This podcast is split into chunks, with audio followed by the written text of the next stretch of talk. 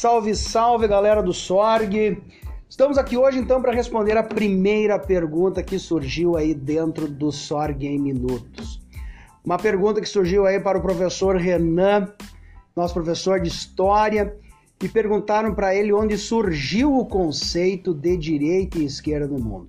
Para ajudar o professor Renan, estou eu aqui, professor Thales, também de História, e convidei a professora Bruna Anacleto, nossa professora de Filosofia aí, para contribuir.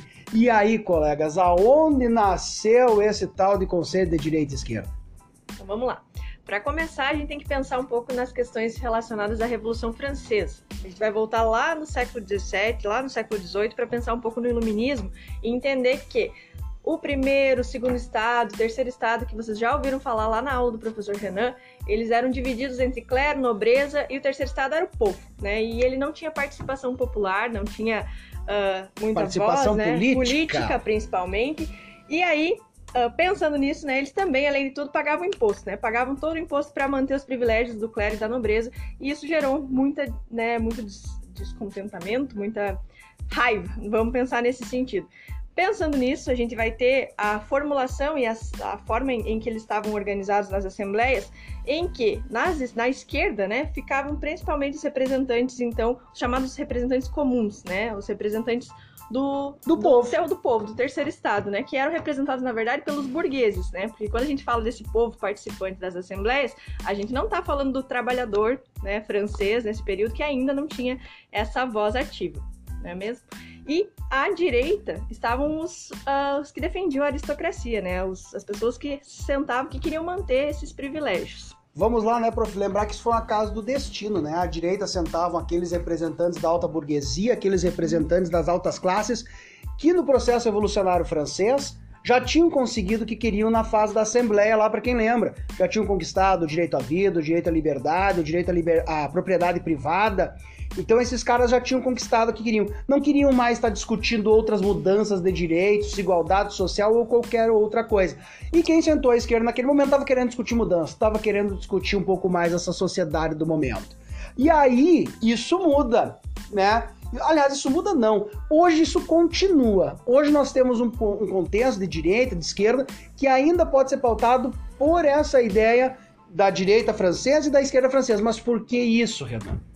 E, né, é, seria muito fácil a gente ficar né, né nessa ideia né, de que uh, a gente tem os, a herança dos girondinos sendo da direita e o dos jacobinos vindo da esquerda. Só que o negócio não é tão simples assim. Como o Thales falou uh, antes ali, uh, tem essa questão dos girondinos quererem manter as coisas como eles já tinham. Então a gente pode dizer que eles tem um caráter um pouco conservador. Já quem queria uh, fazer esse processo prosseguir adiante eram revolucionários. Então acho que a gente tem que pegar essa ideia e levar como mote para os próximos 200 anos próximos da nossa, da nossa era, da atualidade, tá?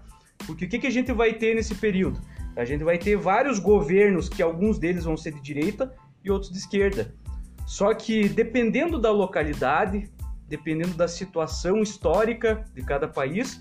Às vezes, uh, aqueles que se assemelhavam mais à esquerda e, logicamente, revolucionários, quando eles chegam ao poder, para se sustentarem, eles adotam medidas conservadoras. Tá? E dessa maneira a situação inverte e o pessoal da direita se torna liberal, com ideias diferentes. Tá? Então, para exemplificar para vocês, a gente tem alguns governos que a gente precisa citar nesse momento, né, meus colegas, que, uh, por exemplo, a União Soviética, ela, lógico, né, ela foi um governo de esquerda, mas tinha uma metodologia de aplicação de Estado, de governo, que era bem conservadora, tá? Diferente de alguns governos mais próximos de nós que são de direita, uh, num âmbito historicamente, né? É, historicamente, num âmbito político e econômico, mas em pautas mais morais eles são bem liberais. E tem uma outra coisa que acho que é importante a gente lembrar, que o pessoal fica muito em dúvida com a galera do centro, né? O centrão, hoje em dia, que ouve nas notícias e tal. Historicamente, se a gente for voltar lá para a Assembleia Francesa, a gente vai ter o centro, né? Que eram o que a gente pode chamar hoje de isentão, né? Que era a galera que estava participando, né? Os neutros e afins,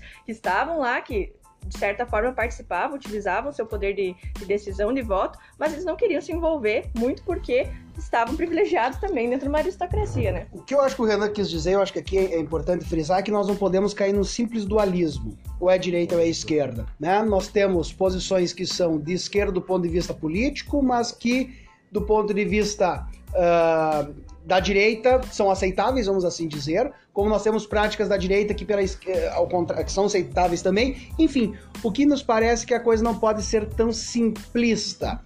E aqui cabe lembrar, pessoal, revolucionário ou revolução é aquilo que muda, é a mudança. Conservador é aquele que quer manter as coisas como elas estão. Até pode ser que ela mude, mas o ritmo tem que ser mais lento. Mas nós temos também na nossa sociedade hoje o que é o reacionário. O reacionário é aquele que quer voltar as coisas a outro tempo, como se aquele tempo fosse melhor. Gostou? Quer mais? Quer que nós continue discutindo esquerda e direita? Curte aí no Spotify, deixa seu like, segue o canal e até uma próxima oportunidade. Valeu, tchau, tchau!